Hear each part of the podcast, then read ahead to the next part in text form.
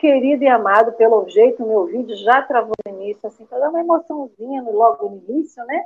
Para a gente poder despertar. Quando a gente vê alguma coisa que não sai como a gente pensa, a gente já logo tem um pico de adrenalina e desperta para o dia. Sejam todos muito bem-vindos.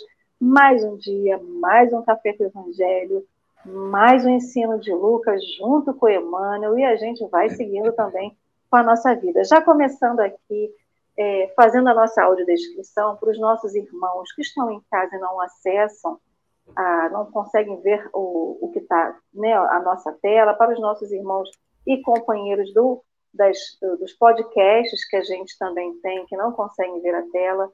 Hoje nós estamos aqui na nossa tela retangular de YouTube, uma tela retangular que tem bolas azuis e rosas no canto superior à esquerda, com uma tarde escrita Café com Evangelho.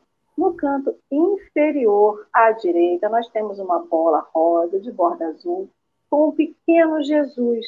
Ele calça tênis, calça é, tênis, tênis preto, uma calça jeans, uma blusa branca, tem a pele morena, cabelos compridos na altura dos ombros, olhos castanhos e voltados junto com seus dedinhos para o meio da tela, mostrando os três quadrados, os três retângulos menores que aqui estão. E a tela dessa maior é um livro, são livros e xícaras do Café com o Evangelho. Então, Alessandra, eu estou no canto superior à esquerda, sou uma mulher branca de cabelos grisalhos, na altura da orelha, meu cabelo já está crescendo, uso óculos de grau, um fone de ouvido escuro, minha blusa não aparece, mas estou com uma blusinha branca, de florzinhas pretas, e meu fundo de, meu fundo de tela é uma parede branca. No meu lado direito, no canto superior direito, nós estamos ele, Marcelo Barreto Turra, esse lindo homem de pele branca, cabelos escuros, barbas e bigodes grisalhos, barba comprida bem espessa. Ele usa um óculos de grau, um fone de ouvido também, uma blusa azul e o seu fundo de tela é uma parede com quadros pendurados e a nossa indefectível coqueiro pinheiro de Natal, que nesse momento está apagadinha, né? E aqui centralizado abaixo de nós, nosso retângulo na parte inferior da tela, nós temos a nossa convidada do dia nessa sua estreia, a querida Cássia Figueiredo. Seja muito bem-vinda. A Cássia é uma mulher de pele branca, usa óculos de grau, tem o cabelo comprido abaixo do ombro, veste uma blusa, se eu não me engano, uma verde escura, está sentada numa cadeira alta, parece uma cadeira de gamer escura também, possui fones de ouvido branco e o seu fundo de tela é uma cor, uma parede com cortina e no canto é, esquerdo da tela, né, da, da parede dela, é uma parede branca com quadros e letras pendurados. E chegando também no canto inferior à, à esquerda, nós temos os nossos comentários dos nossos convidados, que já estão desde cedinho aqui, dando seu bom dia, vindo aqui entregar para nós as suas melhores energias, trazendo também as suas angústias depositando na mão de Deus, e vindo nessa partilha diária. E é uma alegria a gente chegar aqui no Pré-Café e ver todos vocês que vocês pensam que não, mas quando vocês não vêm, faz falta. Então, deixo já o meu bom dia para Giovânia, para Silvia Munhoz, para Fátima Veppen, para Vânia Rigoni, a Rejane Maria também já chegou com seu bom dia, a Declair também, o Tomás, a Ângela e o seu Ari também já chegou aqui. Olá, seu Ari, e todos vocês sejam muito bem-vindos. É uma alegria tê-los mais um dia conosco, né, Marcelo? Bom dia, querido.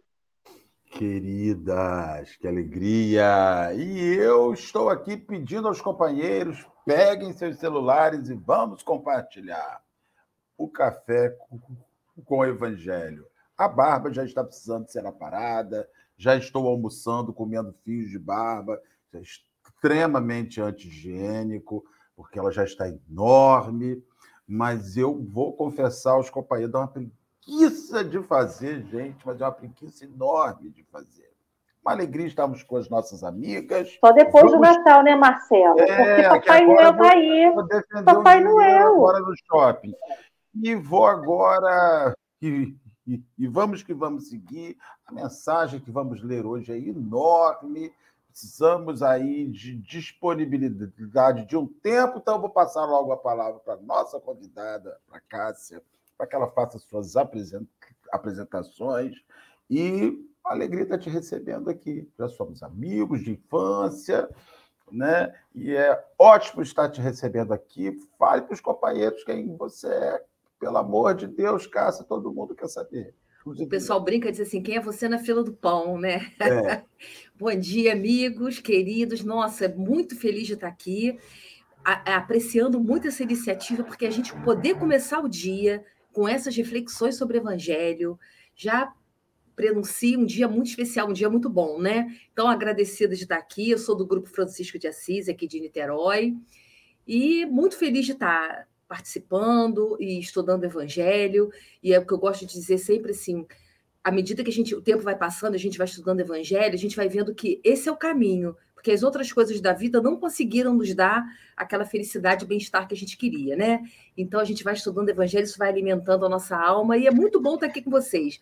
Muito bom dia. Agora pretendo, já brinquei aqui com o grupo que eu vou me aposentar, e me aposentando eu assisto todo dia, tá bom? É isso aí, vem que tem. Vem que tem. Isso aí, sempre Marcelo, tem, né? E, deixa a barba assim que tá bonito, Marcelo, né? Tá na moda essa barbona, tá, tá show. Ah, você tá lindo. Marcelo gosta de biscoitinho, gente. Não pode dizer que Marcelo tá bonito, que a barba tá bonita, que Marcelo gosta de um biscoitinho. Pode dar biscoitinho que a gente gosta. Então, queridos amigos, seguindo aí o que o Marcelo falou, vocês já curtiram o vídeo de hoje? Curtam o vídeo, deixe seu like, depois do Café com o Evangelho, acabou o café. Se tiver que rever o café, bote aqui o seu comentário. E aí está aqui, ó, o link do texto de hoje. A gente sempre fala, né? Que o estudo que a gente faz aqui é um estudo inicial. Então, depois, se você tiver que rever o texto, se você tiver que rever o vídeo, quiser fazer um novo estudo, está aqui o link do texto de hoje. Se chama No Escândalo da Cruz. Esse texto ele foi publicado no Reformador de março de 1945 e também, posteriormente, no livro Coletânea do Além. É, é, o capítulo 38. Então, meus queridos amigos, para vocês que estão em casa, que estão ao vivo conosco, é só clicar no link. E para você que está em casa, nos ouvindo depois, e que não consegue acessar a, a, o link aqui no texto, é só colocar nos sites de busca. No Escândalo da Cruz, Emmanuel, ou colocar lá na Bíblia do Caminho, que vocês Facebook, vão conseguir. Ele já abre direto. Ó. Quem for para o Facebook vai chegar lá, vai encontrar ele direto lá, Betinho. Só clicar Isso em cima. Aí. A temática do perdão continua, tá, povo? Então a gente continua hoje na temática do perdão, concluindo né, o versículo 20, o 34 do capítulo 23 do Evangelho de Lucas, lembrando ele, né? Jesus, porém, dizia: Pai, perdoa-lhes, pois não sabem o que fazem. Então, Antes da gente poder começar o nosso estudo, Marcelo, querido, você faz a nossa prece inicial, por favor? Vamos orar, Senhor. Vamos agradecer a Jesus a oportunidade de estarmos aqui entre amigos para conversarmos o assunto referente ao nosso maior amigo Jesus de Nazaré. E nós não falamos disso é, só porque é, é, legalzinho, Senhor. Nós falamos porque, de fato, o Senhor é o nosso maior amigo. Já tivemos oportunidades outras vezes de escutarmos aqui que, no momento em que o mundo nos recusasse e nós nos sentíssemos na solidão, ali o Senhor chegaria de mansinho e seria o amigo das horas incertas das horas difíceis, das horas de abandono. Nós te rogamos, Senhor, como amigos seus que somos, que precisamos do Senhor nas nossas horas incertas. Se algum companheiro que nos assiste estiver nas suas horas incertas, nas suas horas de dúvida, nas suas horas de angústia, seja o Senhor o amigo destes nossos amigos que nos veem. Abençoe-nos, abençoe a companheira que vem hoje aqui, a Cássia, Alessandra, nós que estamos reunidos para conversar sobre o seu Evangelho, Jesus, e que seja uma ação de transformação. Mudança na nossa vida e na vida dos companheiros que nos assistem, principalmente na nossa vida, Senhor. Somos os maiores enfermos. Graças a Deus, que o Senhor nos abençoe hoje e sempre. Assim seja e assim será. Então, querida, assim você. Ah, só para poder, antes de a gente poder começar a leitura, nós agora, a nossa tela mudou. Nós estamos empilhados no canto esquerdo, eu, Marcelo e a Cássia. Do meio da tela para o canto à direita, nós temos o nosso texto, que está em letras brancas, no fundo preto. E após a leitura do texto, voltaremos para a configuração original da tela, que são os dois retângulos acima e um centralizado na parte de baixo. Então, Kátia, fica à vontade, querida, para começar a leitura do texto. Tá ótimo. Vamos lá então, gente, vamos juntos. No escândalo da cruz. Fim da crucificação, espraiou o mestre o olhar pela turba inconsciente. As opiniões contraditórias do povo alcançavam-lhe os ouvidos. Ocultava-se os benefícios de seu amor era constrangido agora a permanecer entre o insulto dos acusadores e o escárnio da multidão. Angustiado, identificava a maioria dos semblantes. Ali comprimiam-se pessoas da cidade que lhe conheciam a missão divina. Mais além, acotovelavam-se romanos aos quais socorrera generoso, ou romeiros de regiões diversas que lhe deviam favores e benefícios. Quase todos haviam comparecido à festividade de sua entrada triunfal em Jerusalém, comentando-lhe o feito na ressurreição de Lázaro, ou recordando-lhe entusiasmaticamente a virtude, a cooperação, o ânimo e o serviço. Não haviam decorrido muitas horas e as mesmas bocas ridicularizavam-no sem piedade. Por que não reagira em recebendo a ordem de prisão? Não seria razoável a fuga dos discípulos diante de sua tolerância em frente aos sequazes dos sacerdotes? Não salvara a tantos, por que não remediar a si mesmo? Ensinar a resistência ao crime e às tentações, por que se entregava assim como desordeiro vulgar? Não seria vergonhoso atender a missionários como aquele, incapaz de qualquer reação? Entretanto, um dia indagara-se no templo perante aos mercadores infiéis, e dignara-se, desculpa, no templo perante os mercadores infiéis. Que razões o moviam a não recorrer à justiça do mundo? Contrariamente a toda expectativa, aceitara prisão sem resistência. Deixou-se conduzir como criança pela pior companhia, submeteu-se aos açoites e bofetadas, deixou-se ver, deixou-se vestir, desculpa, de uma túnica escandalosa. Ele que era simples e sóbrio por excelência, nem reclamou contra os espinhos com que lhe coroaram a fronte. Aceitou a cruz como se a merecesse e, por fim, é ó ridículo supremo. Não se revelou quando o exibiram no madeiro, seminu, sob apulpos e gargalhadas. Jesus ouvia as opiniões que se entrechocavam, guardando silêncio. Onde estaria o evangelho se reagisse? Para onde estariam os seguidores de suas palavras se lhe abrissem no coração a sede de vingança? Que seria do reino de Deus se pretendesse um reino dominador na terra? Onde colocaria a justiça do Pai se também duelasse com a justiça dos homens? Onde situava o auxílio divino de que era portador, se não desculpasse a ignorância? como demonstraria o amor de que se fizera pregoeiro, lançando chamas de cólera, exigindo reivindicações e castigando os escarnecedores, já de si mesmo tão infelizes. Deveria acusar publicamente os organizadores do escândalo, dando-lhe pasto aos sentimentos perversos, ou deveria tratá-los com silêncio, para que tivessem de enxergar a si próprios? O mestre espraiou o olhar pela multidão desvairada, lembrou-se dos amigos distantes e fixou os adversários presentes. Meditou nas profundas perturbações da hora em curso. Considerou as necessidades espirituais de cada homem. Compreendeu o imperativo, imperativo da vontade de Deus e, já que era indispensável dizer alguma coisa, movendo os lábios na direção do futuro de sua doutrina, levantou os olhos da terra para o céu e murmurou compassivo: Perdoai-lhes, meu Pai, porque não sabem o que fazem. É uma página de Emmanuel, está no Consolador, né? Não, no Reformador.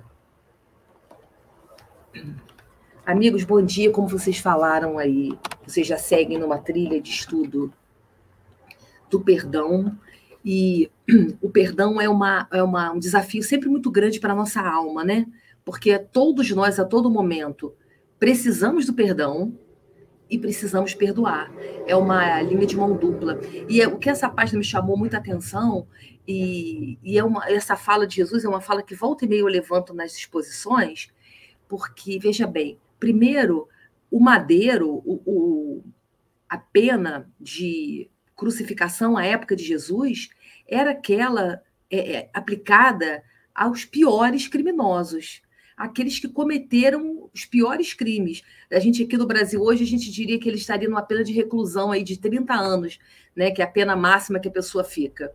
Então, para além de todo o sofrimento material e físico, que Lucas até se dá o trabalho de não, se dá o cuidado de não relatar, né, porque é uma, uma cena muito pesada, a cena da crucificação, o sofrimento físico, tinha também o sofrimento moral, que era o de ser considerado o pior dos piores. Tanto que tinha muita gente que nem acompanhava a, a questão da crucificação. Quando tinha um parente que ia ser crucificado, eles diziam até que não conheciam nem acompanhavam. E aí Jesus e aí no começo do texto fala que promoveu todo o bem, que promoveu toda. acolheu a todos, desde o do soldado romano, a, a mulher hemorroíça, e aí a gente passaria aqui o estudo todo falando acerca das, das pessoas que foram beneficiadas. É, Para ele é infligida a pior pena. E a gente vê no dia a dia, aí olha, vamos olhar para dentro de nós, a gente percebe que quando a gente é submetido a uma injustiça, né? Tem um ditado até que eu gosto que diz assim: a gente fica igual Siri na lata. Alguém já viu Siri dentro de uma lata? A gente fica convulsionado ali, né? E, e a Jesus que é, é, é, teria proporcionado tanto bem a tanta gente, a ele é impingida essa pena, que além do sofrimento físico, que aí eu acho até, no caso dele, é até uma coisa secundária, mas o sofrimento moral de ter colocado a sua situação. E apesar de tudo isso, apesar de todo esse sofrimento, apesar de ter sido colocado nessa situação tão ruim, ele ainda é capaz de pedir o quê, no final? O perdão para os seus algozes. Então, essa, essa, esse trecho do Evangelho, esse trecho final, né, lá do finalzinho já da, do percurso de Jesus aqui, enquanto encarnado, ele é assim, um convite extremo a esse perdão, porque é, é o extremo da inocência comparado a, a pior das penas. Então, assim, se, e como ele é o nosso modelo e guia, a gente vê lá na pergunta 625 do Livro dos Espíritos, né? E se realmente para nós ele é o modelo e guia, é um desafio esse perdão. E é um desafio diário. E mais ainda, perdoar a gente mesmo, né? Porque às vezes a gente até releva um pouquinho dos outros, mas carrega aquela culpa que é uma âncora. A gente não está vendo, porque a gente não vê a âncora, mas sabe que aquilo está lá segurando o movimento, igual do barco, né? O barco fica limitado aquele espaço ali, se movimentar naquele espaço, porque tem uma âncora lá segurando. E isso também é a nossa falta de auto-perdão. Né? Conta uma historinha do Chico que chegaram na casa dele, ele estava varrendo o quintal. E eu imagino isso, né? Só imagino, porque eu moro em apartamento a vida toda. Mas ele lá varrendo o quintal, e começa a observar, e ele está lá feliz da vida, animado, é, varrendo o quintal e cantando. Reconhece a queda. Vou, vou, privar vocês aí desse sabor de me ouvir cantar, né? Mas aquela música que fala assim: reconhece a queda, mas não desanima. Levanta, sacode a poeira, dá volta por cima.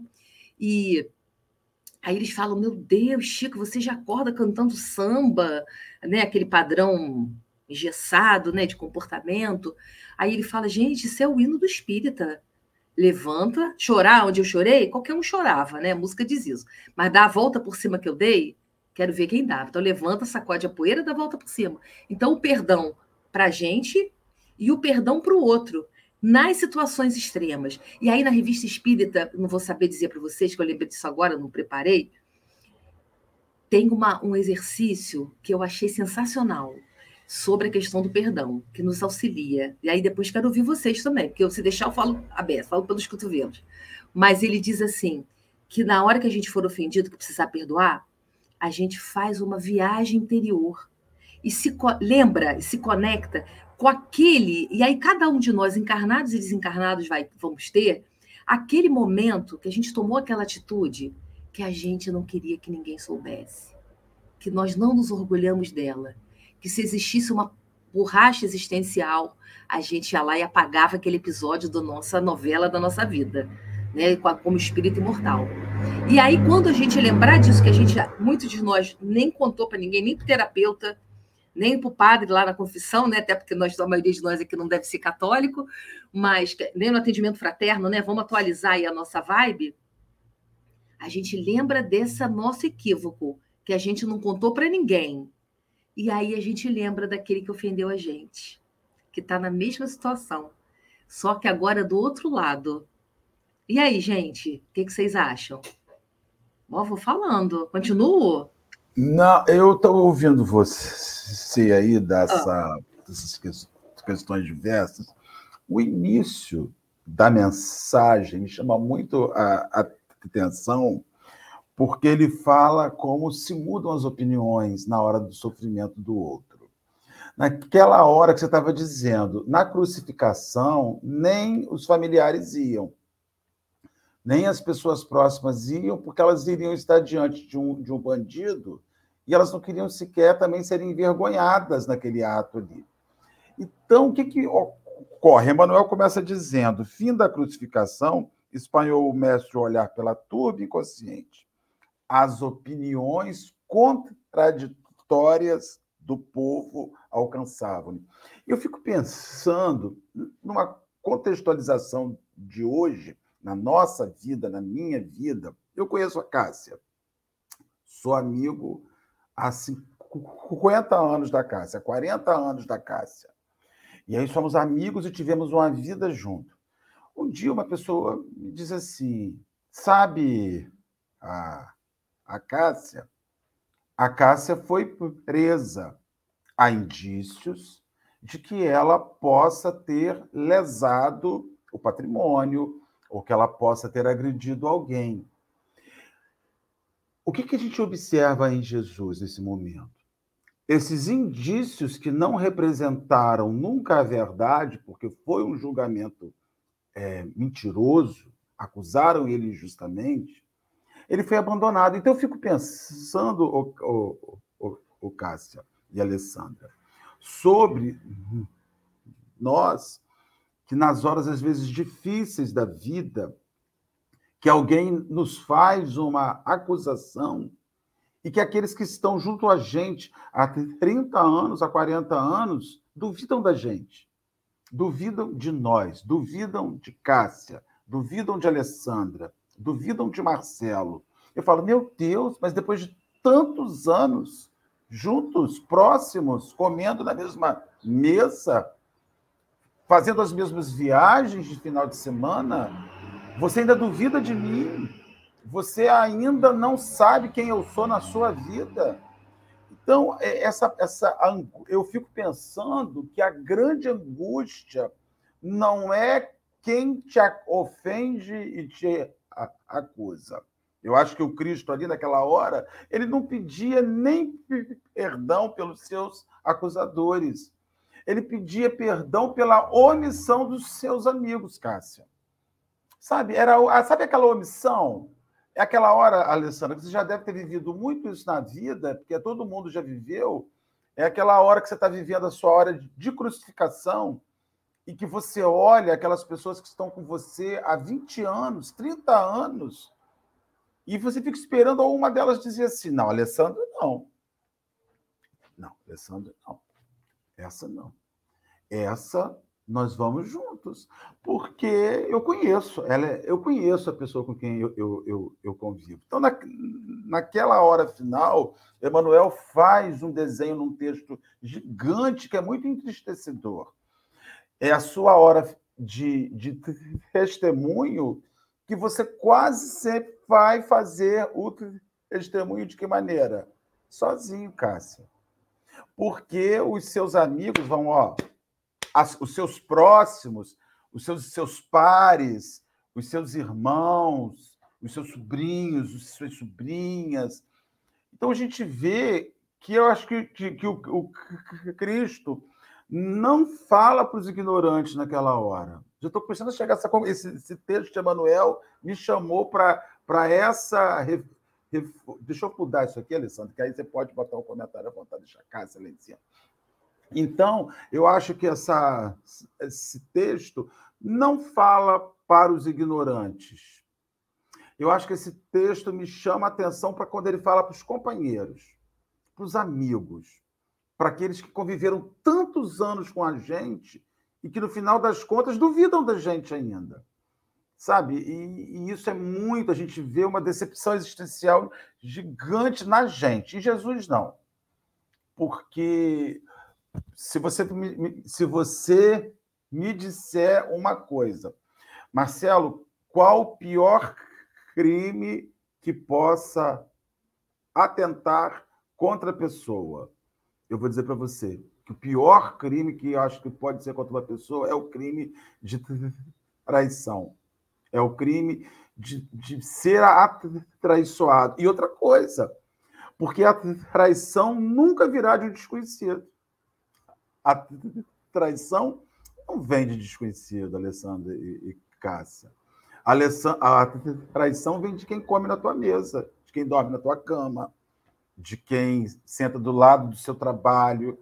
É ele que conhece a sua intimidade. Então, essa mensagem, ela me entristece de uma maneira, porque o Cristo foi é, traído pela indiferença dos seus pares, pela covardia de seus pares, porque os seus pares, aqueles que comeram o pão com ele, aqueles que viram ele andar sobre a água, que viram ele levantar a filha de Jairo, que viram ele limpar o leproso, que acompanharam o sermão do monte, a peça mais fabulosa que existe no planeta Terra, o sermão do monte, o roteiro existencial para a imortalidade é o sermão do monte.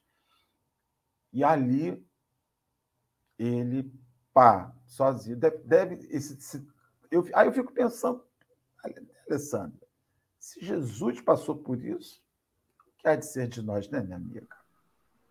Se conformar com o que a gente tem, né? Aceitar. Porque, assim, traição, Marcelo, a gente só tem daqueles que a gente confia, daqueles que a gente aguarda alguma coisa, alguma resposta. Então, assim, se eu confio na Cássia, eu espero que ela tenha uma relação de confiança para comigo também.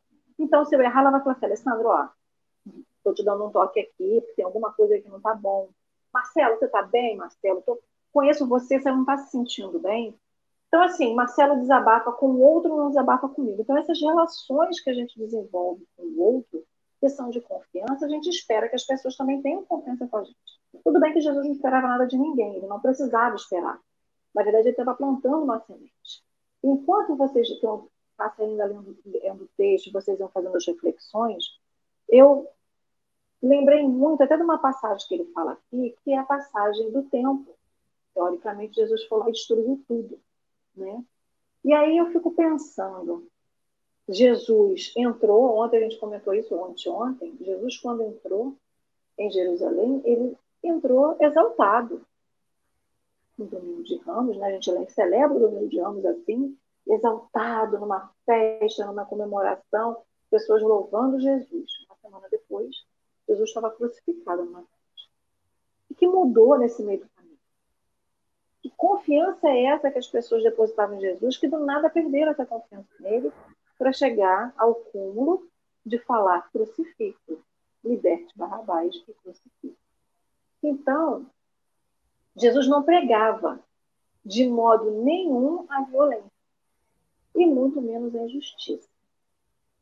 Mas se Jesus, no seu momento derradeiro e final, levantasse a voz e levasse a uma suposição daquela turma para injustiça e para revolta, ele invalidaria todo o percurso dele até ali. Aí eu fico pensando na nossa caminhada na nossa trajetória. Porque olha só, enquanto estavam falando, muitas coisas aparecem na minha mente, né? Se alguém chega para mim e me agride verbalmente, é, me xinga e faz alguma coisa que a gente não gosta, a gente fala assim: sou espírita, mas eu tenho que responder. Não posso, não posso deixar de responder isso. Isso é um absurdo. E a gente rebate. E às vezes a gente rebate até porque não pensa. Muitas vezes a gente pensa para rebater e muitas vezes a gente rebate sem pensar. Mas a gente tem esse instinto ainda do olho por olho, dente por dente dentro de nós. Então, assim, a pessoa fala, você tem um instinto de ir lá e pá, e responder. Aí alguém faz, né, produz uma fake news contra a Cássia, contra o Marcelo, faz alguma coisa que não é, que não é o correto, e ninguém sai em defesa. Você pode dizer, eu tenho que revidar. Então a gente tem dentro de nós essa questão do revide, do retorno, de achar que tem que provar que está certo. Só que provar que está certo é diferente de revidar. Porque quando a gente se sente acuado, se sente ofendido, que a gente se sente magoado, que alguém provoca a gente reage.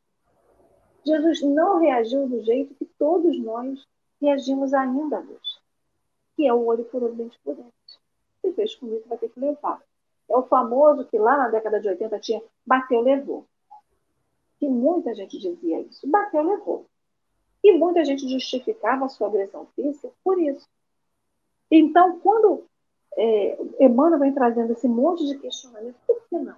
E por que, que não reagiu? E por que, que ele não fez isso? E por que, que ele não fez aquilo? Porque ele invalidaria tudo o que ele tinha feito até ali. A gente brinca muito, tem vários memes hoje na internet, que falam assim, Marcelo, não me faça perder o meu réu primário, muito menos a minha encarnação. Por que, que tem esse monte de meme? Porque a gente queda, e a gente escorrega e cai de cara no chão.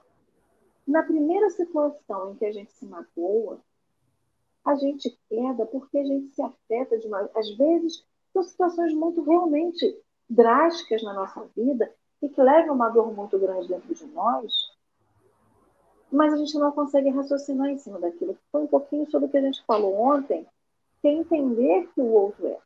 Entender que o outro erra é uma coisa, mas o porquê que a gente se incomoda quando alguém fala alguma coisa de nós. Jesus se incomodou pelo julgamento. Jesus se incomodou por as pessoas terem o abandonado. Jesus se incomodou, ele se feriu com aquilo. Ele não se feriu, mas Jesus se compadeceu do erro do outro. Ele entendeu que eles assumindo essa escolha, eles erraram e se equivocaram, tendo a escolha certa na mão é você ter os dois ali e olhar para os dois, o certo e o errado, escolher o errado. Então eu fico imaginando que é a mesma situação que o nosso anjo guardião olha para a gente, deve ter, né? Lógico, resguardado as proporções. É de olhar e falar assim, cara, ela está tudo na mão. O porquê mesmo assim ela escolhe o errado. Então, assim, ele não fica triste com a gente. Ele não, ele não se decepciona com a gente. Ele entende que a gente está errando porque se equivocou, mas ele fica triste, ele se compadece do nosso Deus. Eu acho que também deve ter sido um dos sentimentos que Jesus teve. Né? Então, assim, ele se compadeceu daquele povo, da mesma forma que ele se compadeceu de Judas, pelo erro de Judas. Jesus tinha o que perdoar de Judas? Não, mas o Judas precisava do perdão dele para aplacar a dor e a tristeza que ele vivia. Então, assim, essa questão do escândalo da cruz, cada um de nós vive o nosso escândalo. A gente pensa assim, a gente não tem mais crucificação hoje, Marcelo. Você vê alguém aí em alto de morro? Em Macaé não tem alto de morro? Porque tem alto de morro, mas não tem ninguém pregado na cruz. A gente tem crucificações hoje de formas muito mais dolorosas, quer dizer, tão dolorosas quanto as de Jesus. Não está na carne o prego, mas são questões emocionais que a gente inflige às pessoas e que a gente não tem noção. As fake news, os cancelamentos. Você olhar para, por exemplo, ah, você passa perto de mim hoje, essa minha amiga há 50 anos. Cássia do nada passa perto de mim, a Alessandra vira a Cássia a cara para Cássia. Cássia fala assim, mas será que a Alessandra não está me esticando? Cássia me liga, eu falo, não quero mais falar com você. Mas por que você não quer mais falar comigo? Porque eu acordei hoje e não gosto mais de você. A gente não tem comprometimento emocional com as pessoas. Então, assim, a gente tem hoje escândalos da cruz e crucificações emocionais, sentimentais, que geram dores nas pessoas por reencarnações. Então, esses comprometimentos que a gente vai adquirindo durante essa encarnação na Terra, fora as que a gente já tem, elas são deliberadas. A gente pensa e escolhe errar. Porque assim, eu fico imaginando na época do Cristo, a surpresa que foi aquele homem que inspirava amor, chegando e falando aquilo tudo. Só que hoje a gente já conhece Cristo. A gente já experimentou do seu amor, a gente já experimentou da sua benevolência, da sua indulgência, do seu perdão e de tantas outras coisas. E a gente não tem mais como alegar desconhecimento como a gente poderia alegar naquela época. Então, o que a gente faz hoje? A gente cancela. A gente cancela. A gente cancela até Jesus. Gente. A gente cancela Jesus quando alguma coisa acontece fala assim: não vou mais acreditar em Jesus. Olha, é muito sofrimento, é muita dor. Deus não olha por mim. Eu estou cansado e estou abandonando a doutrina espírita. Eu estou abandonando Jesus. Eu estou abandonando esse Deus. Porque todo mundo fala que é por amor e por bondade, mas por ele não olha. A gente cancela até Jesus e Deus. Então, eu acho que essa, esse cancelamento que a gente faz é deliberado, é por escolha, e a gente escolhe reagir por escolha, sabendo que isso não vai levar a gente a lugar nenhum. Não é fácil, gente, sofrer uma, uma injustiça, sofrer uma difamação, sofrer várias outras situações que geram sentimentos muito dolorosos em nós. E olhar para o outro e falar assim, não, ele estava caminho, não devia ser, não é fácil. Mas assim, é a gente que escolhe o que faz com o sentimento que botam na gente. Eu aceito, é como um presente. A Cássia pode vir com o presente mais lindo ou mais feio do mundo. Eu escolho como eu vou olhar aquilo.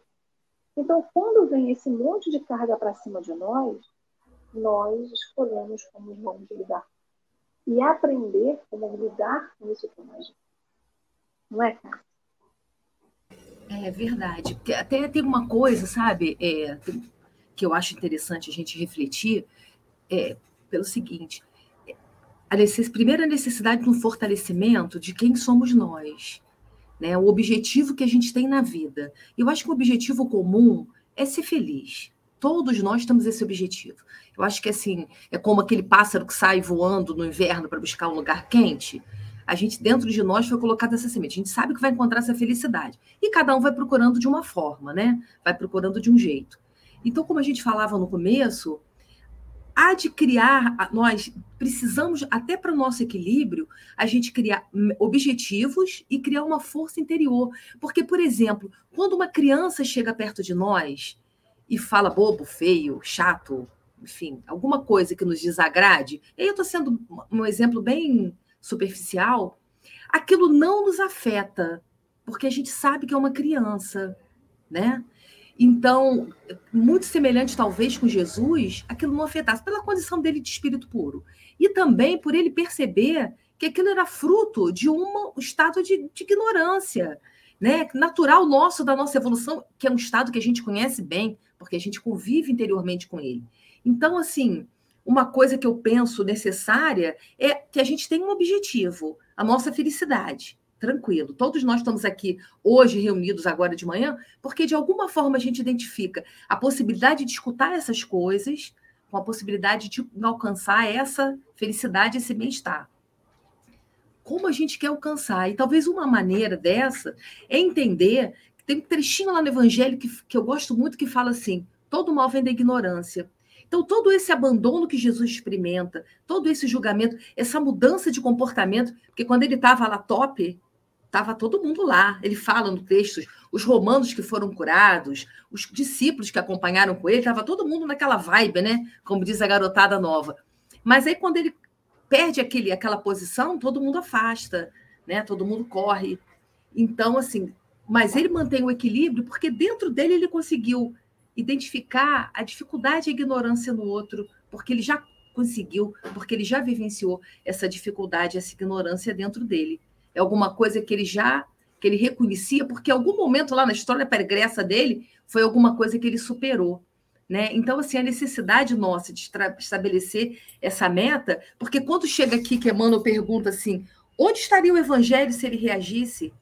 Né? Onde estaria tudo aquele que ele trabalhou para vir trazer pessoalmente? Então, assim, tudo que nós trabalhamos para construir a nossa felicidade, o nosso equilíbrio, o nosso bem-estar, às vezes vai por água abaixo e vai, vai, todos nós vivemos isso, né? Quando nos defrontamos com esses comportamentos de nos colocarmos nos colocar numa situação de menos-valia, de agressão, de abandono, de incompreensão. O Marcelo falou ali de traição, e possivelmente traição é uma das piores coisas que a gente convive, elabora, mais difícil. Porque outras coisas na vida a gente consegue até dar um sentido. Mas que sentido que a gente dá para uma, uma traição? Né? Mas o fortalecimento interior e, a, e o traçar de metas, nossa, é muito importante. Então, se minha meta é ser feliz, como é que eu posso fazer para ser? O que, que o mundo tem me oferecido? Não tem sido um, coisas significativas. Tanto que a gente olha para a sociedade toda e a gente vê aquele que tinha tudo para ser, ou entre aspas, o feliz, nem sempre o é. E a tranquilidade e segurança de Jesus nesse momento de sofrimento é uma tranquilidade. Eu não, não, não acho que ele tenha experimentado de momento, momento nenhum sofrimento, nem nem desilusão, nem nada. Eu tenho certeza que ele elenca todas esses essas dificuldades nessas perguntas que Emmanuel levanta. Eu acho que vale a pena até depois a gente voltar no texto, porque são as dificuldades que a gente vive. E que se a gente traçou uma meta real de equilíbrio, de felicidade, de uma construção, parte de uma construção interior, porque do comportamento do outro a gente não tem. Né? Quem tem boca fala o que quer, quem está encarnado tem um comportamento que quiser. A gente nunca vai controlar o outro, só vai controlar a gente. Então, assim, esses encontros, adorei estar aqui, esses encontros são muito interessantes, porque a gente vai criando esses. Igual a vacina, né? A gente toma uma dosezinha mais enfraquecida para quando as situações vierem, a gente ter uma, uma, um repertório de emoções e de, e de. Deixa eu te fazer uma pergunta. Eu gosto Pergunte. de fazer pergunta para o convidado. Você não, vamos pensar vocês aqui. Jesus ele tinha, pela sua elevação, uma consciência de si e do outro. Sim. Diante dessa consciência de si e do outro, ele sabia o que ele podia dar. E ele sabia o que o outro podia Esperar. dar. É. O que o outro podia dar. Então aí vem a pergunta. Quando ele fala, Pai, perdoa, eles não sabem o que fazem, não seria porque ele sabia que ele jamais receberia de volta daquelas pessoas a intensidade do que ele dava? Ah, com certeza, com certeza. Como a gente muitas vezes intercede em algumas situações da vida pelo outro, em situações gravosas, porque a gente sabe que o outro, né?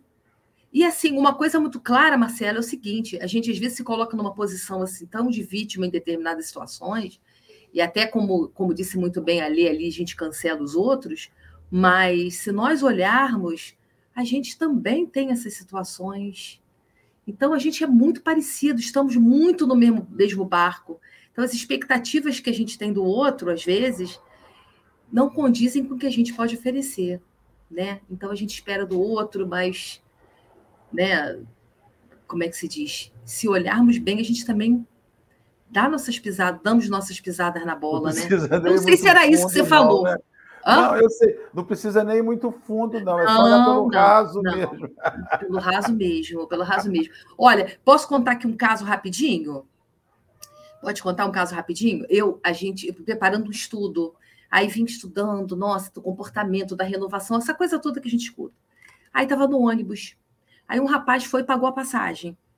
E o trocador deu troco, na época que tinha trocador, né? Deu troco em moeda. E o rapaz não queria moeda, o rapaz queria nota. E o homem queria dar moeda, e o rapaz criou aquela celeuma, né? Aquela confusão toda. E eu ali estudando para palestra. Aí parei. Aí, pelo meu trabalho, eu falei, gente, para onde será que vai esse, essa situação aí de conflito? Será que vai para a delegacia da 76, porque é Icaraí, é, sendo a cidade? Ou será que vai para a 77, que é Icaraí? E fiquei naquela coisa ali. Aí uma senhorinha levantou e disse assim: Meu filho, vem cá, me dá aqui as moedas, toma aqui a nota. Acabou o conflito. Aí eu falei, gente, eu aqui sentado estudando Evangelho, doutrina espírita, né? E não tive para oferecer aquilo que, que era necessário naquele momento.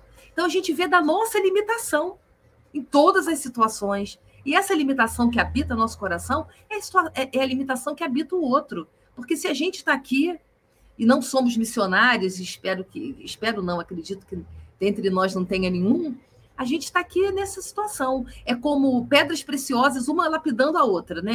corta daqui, outra corta dali. Então, assim, a necessidade que a gente tem de reconhecer dentro de nós aquela fraqueza do outro também, né? Para poder tocar adiante, aceitar o outro e perdoar o outro e perdoar a gente mesmo. Porque a gente pisa na bola dessa, né? Muita coisa. O importante é, como diz lá o Chico, levantar, sacudir a poeira e seguir adiante. Não sei se eu respondi, Marcelo, se era isso. Alessandra. Está travada. Destravou. Ah, é o telefone.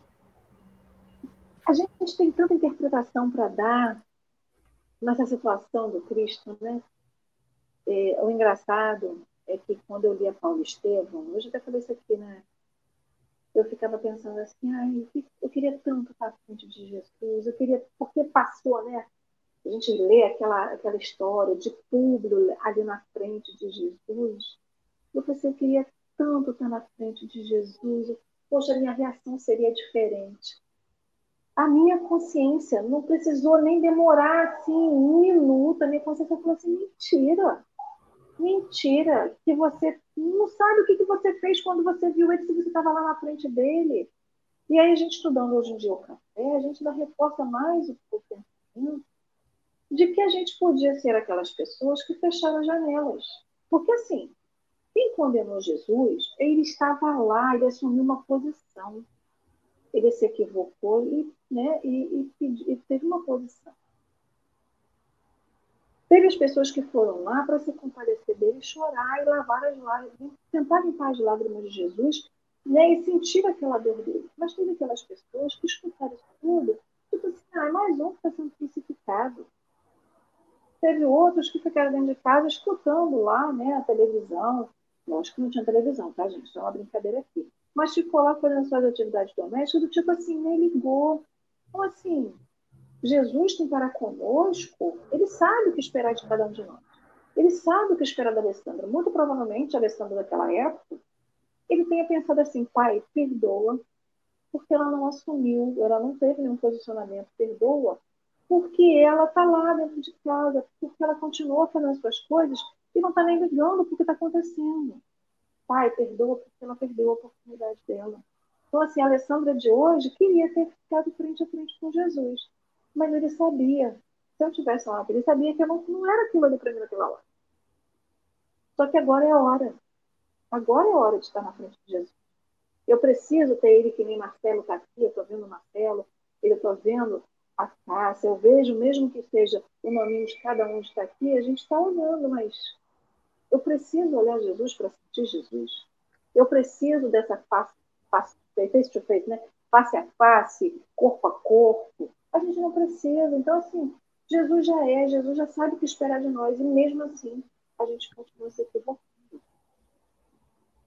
O perdão que Jesus pediu há dois mil anos a Deus por nós, hoje nós pedimos, Senhor, me perdoa, porque eu ainda não sei.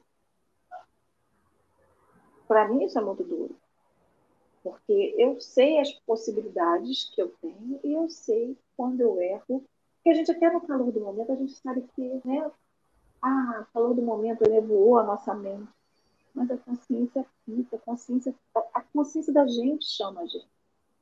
Então, Jesus pediu perdão por mim. Porque eu não sabia o que eu fazia, porque eu me equivoquei. E hoje, será que eu me equivoco sem saber? Será que esse versículo serve para mim hoje? Me perdoa, porque eu não sei o que faço. É difícil, porque hoje a gente sabe que a gente faz. E mesmo assim a gente erra. E mesmo assim, Jesus, sabendo o que a gente pode fazer, está ali pedindo padecimento de Deus por A minha consciência está mega pesada. Porque... Mas é um despertar ela está pesada, mas é o despertar da necessidade de continuar no caminho, né? Porque é sobre isso. O Sauler botou aqui, me lembra a passagem do arbeiro e da trave no olho, porque nós continuamos julgando o outro, que a dor do outro é pequena, a nossa é grande. O nosso problema é grande, o do outro é pequeno. O que, você, o que a Cássia fez comigo é gigantesco. Mas o que eu fiz com o Marcelo é desse tamanho, então não tem nem motivo dele se afetar. Por que, que Marcelo se afetou? Então a gente tem muito esse, esse juiz dentro de nós que diz que a dor que eu inflijo no outro é muito mas o E eu sofro sempre é muito grande. E é sobre isso, a gente, além de ser sobre isso, é sobre essa, esse, esse retorno, né? É o responder. Jesus, quando foi inquirido né, por alguém, o que, que eu faço com o pagamento dos meus impostos? Ele, ele disse, dai a César o que é de César e a Deus o que é de Deus. E nós hoje não queremos dar a Deus o que é de Deus, que é o nosso testemunho. Então ele não pediu para infligir nenhuma lei. E ele não infligiu nenhuma lei. Mas a gente vive buscando brechas na lei para justificar o que a gente faz. A lei humana, quando os advogados, eu não sou advogada, mas os advogados quando vão fazer e vão estudar essa lei, eles entendem que há buracos nessas leis que a gente não consegue fazê-la redonda, tão redonda, que não há brechas. Toda lei há brecha. Jesus não pediu brechas na lei, ele só pôs a lei em execução. Ele não deixou ninguém fazer aquilo, ele não incitou ninguém a fazer aquilo que não estava na lei. E a gente passa a nossa vida buscando brecha na lei para justificar o que a gente faz. E é, e é isso, Marcelo. Ele entende que a gente vive buscando essas brechas. Essas foram as minhas considerações finais Marcelo, meu amor, deixa as suas com você. Não, gente, a questão é essa. Né? As pessoas olham os outros com os óculos que usam. Se o meu óculos é de ódio, eu olho para você com óculos de, com lentes de ódio. Se, o meu, se as minhas lentes são de amor, eu olho para você com lentes de amor. Se as minhas lentes são de perdão, então tem pessoas que olham isso que nós fazemos aqui com lentes de ódio. Tem pessoas que olham para isso que nós fazemos aqui com lente de amor. Tem pessoas que olham nas entrelinhas, né? Então, cada um olha o outro com o olhar que possui, né? E o Cristo fez a mesma coisa.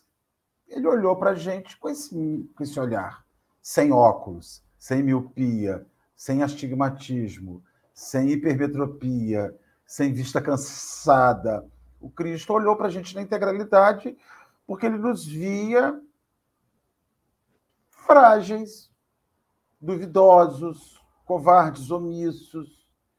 Mas ele sabia que isso era fruto da ignorância, era fruto da, da covardia. Acho até, Alessandra, que, é que você falou, você tem repetido muito isso, não é nem mais pela ignorância, já é mais pela preguiça de transformar, porque transformar dá um trabalho, Cássia e a gente tem uma preguiça. Eu estou lutando com a luta da sua vida hoje. A preguiça. Estou com a preguiça de gente que estou tendo que mexer. Não sei se você. Eu, eu tenho conversado com pessoas, está todo mundo assim. Preguiça de gente. Ah, ó, essa pessoa não vale muito o meu esforço, não, mas as pessoas valem. Nós precisamos movimentar tirar essa preguiça, porque essa preguiça está acabando com a humanidade. Você vê que as pessoas não ajudam muito, né, Alessandro e Cássia? Elas, elas não favorecem. O... Vamos, né, Cássia? Eu não sei se Niterói é assim, né? Porque, olha, em Cabo Frio, você tá com uma preguiça de gente. Tem uma ai, gente, que preguiça. Vale esforço? Vale o trabalho? Deixa, deixa para lá, deixa. Roupa furada? Conserta essa roupa aqui, Cássia. Ai, gente, que preguiça. Vamos arrumar uma nova. As relações estão assim, tá? A gente está com preguiça de consertar a relação, porque tá com preguiça. Mas temos que vencer. Jesus não tinha essa preguiça, né? Não tinha. Ai, ai. Cássia, alegria de te receber hoje aqui. Eu falo ainda? Não, falo? Fala! Pode fazer suas considerações. É, eu vou, vou pegar um pouquinho da fala do Marcelo, da fala da Lê, e, e, e fazer uma consideração no sentido assim da, da questão da preguiça, que é fato. Mas como que Jesus lidou com isso tudo? Porque ele conseguia ver, para além daquele comportamento, quem era a pessoa. E acho que o grande convite é esse como o Marcelo falou no começo, a gente se relaciona, a pessoa se aborrece com a, a gente se aborrece com a pessoa, com a gente, e a gente leva aquele momento, aquela fotografia daquele momento como se fosse o ponto final. Mas acho que o grande desafio que, que fica nessa questão do relacionamento nosso é a gente conseguir fazer, de certa forma, com Jesus, que é o nosso modelo, ver além, sabe? Jesus, além, da, além de Paulo, além de Saulo, viu Paulo né? Além de, de Maria de Magdala, que tem uma controvérsia histórica danada aí com relação a essa coisa da Maria de Magdala, mas ela conseguiu ver a seguidora. Então, talvez, assim, não tenham resposta, mas é reflexão, né? A gente está aqui para refletir. Talvez o grande desafio nosso nessas nossas relações e na questão do perdão é a gente fazer esse exercício como Jesus fez aqui. Ele conseguiu ver além daquele que virou as costas, além daquele que foi beneficiado e que depois estava lá falando o contrário, ele conseguiu ver além. Quem é que estava além? Quem era aquela pessoa além? E o grande convite, penso eu, nas nossas relações, é a gente tentar ver além. Quem que está além daquele comportamento? Que que é além? Que, que pessoa é aquela que está além daquilo? E nós também, nos nossos equívocos, que eu, eu acho isso muito não sei se é convivo com muita gente que se sente culpada, mas assim, a gente perceber em nós também o que está para além dessa nosso comportamento ruim daquele momento desagradável, daquele momento em que a gente falhou. E assim a gente penso que conseguiremos viver melhor com o outro. Quem é aquele para além daquele comportamento daquele momento? Qual é o histórico que aquela pessoa tem ou qual histórico a pessoa terá? E nós também. Qual é o histórico nosso de vida quando a gente tropeça e se equivoca? Nós estamos além desse comportamento. Nós somos muito mais do que isso como aquele outro também é muito mais do que aquilo. É como disse Marcelo muito bem, a questão da gente colocar o óculos para enxergar direcionado com o que a gente quer ver. O que, que a gente quer ver? O que, que a gente quer priorizar na nossa percepção de mundo?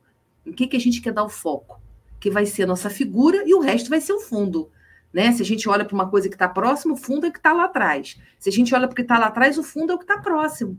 Então, assim, Talvez o evangelho seja uma bússola para ajudar a gente a viver melhor nesse sentido. Eu queria agradecer muito a oportunidade.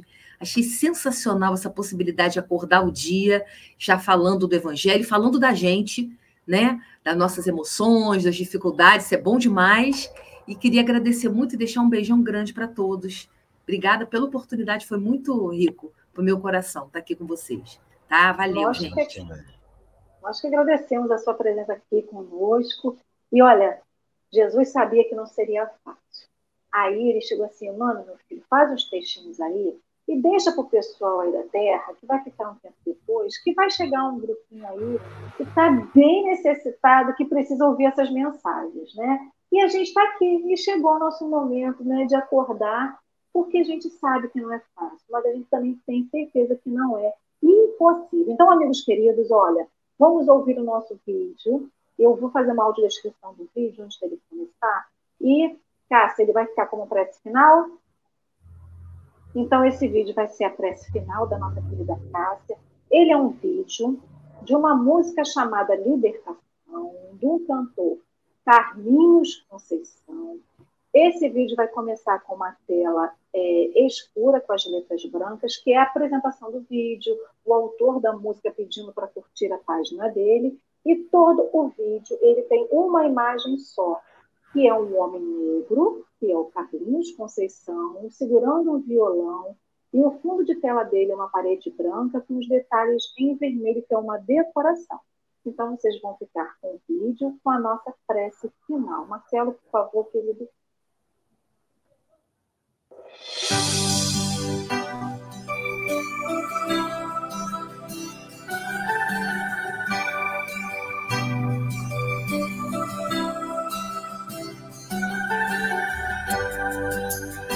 Não mais na cruz, angustiado, pleno de luz, glorificado, sustentador, divina centelha, um só pastor, bilhões de ovelhas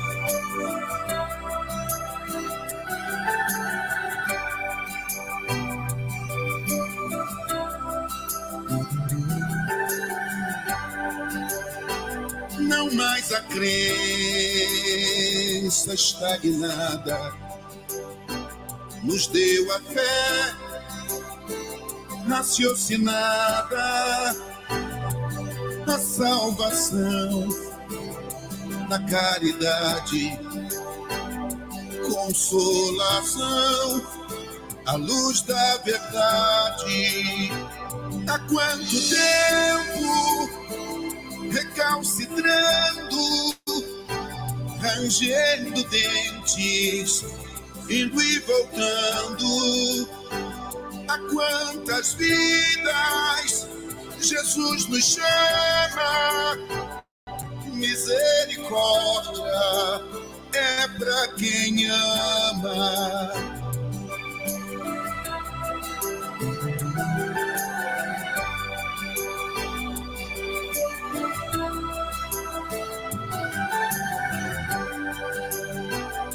Sublimação, trilha segura, labor, suor, semeadura, libertação. Creia ou não creia, a cada um o que semeia. Ah, pode tanto, ele tem feito tanto, ele muda a paisagem, não julga ninguém, simplesmente é para nós libertação na fé.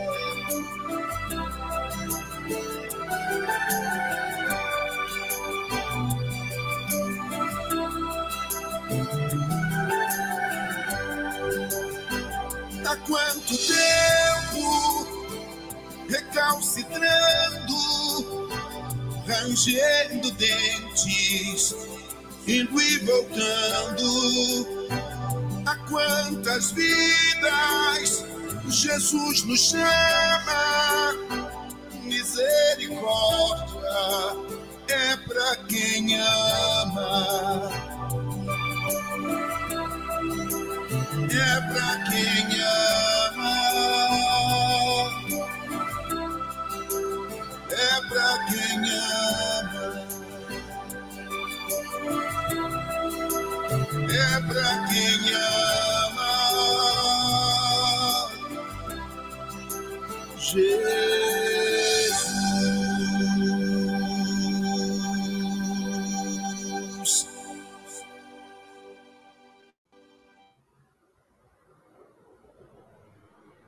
Ótima escolha. Muito obrigada, Cássia. Muito obrigada, Marcela. Cada um de vocês que está no chat, que ficaram com a gente aqui até hoje. Obrigada, Espiritualidade Amiga, por mais um café. E não esqueçam, meu povo, curtam muito o dia de vocês. Mas amanhã, sete da manhã, estaremos aqui mais uma vez, porque todo dia tem cafezinho. Um beijo no coração de cada um. E Cássia, volte sempre, hein? Beijo. Beijo.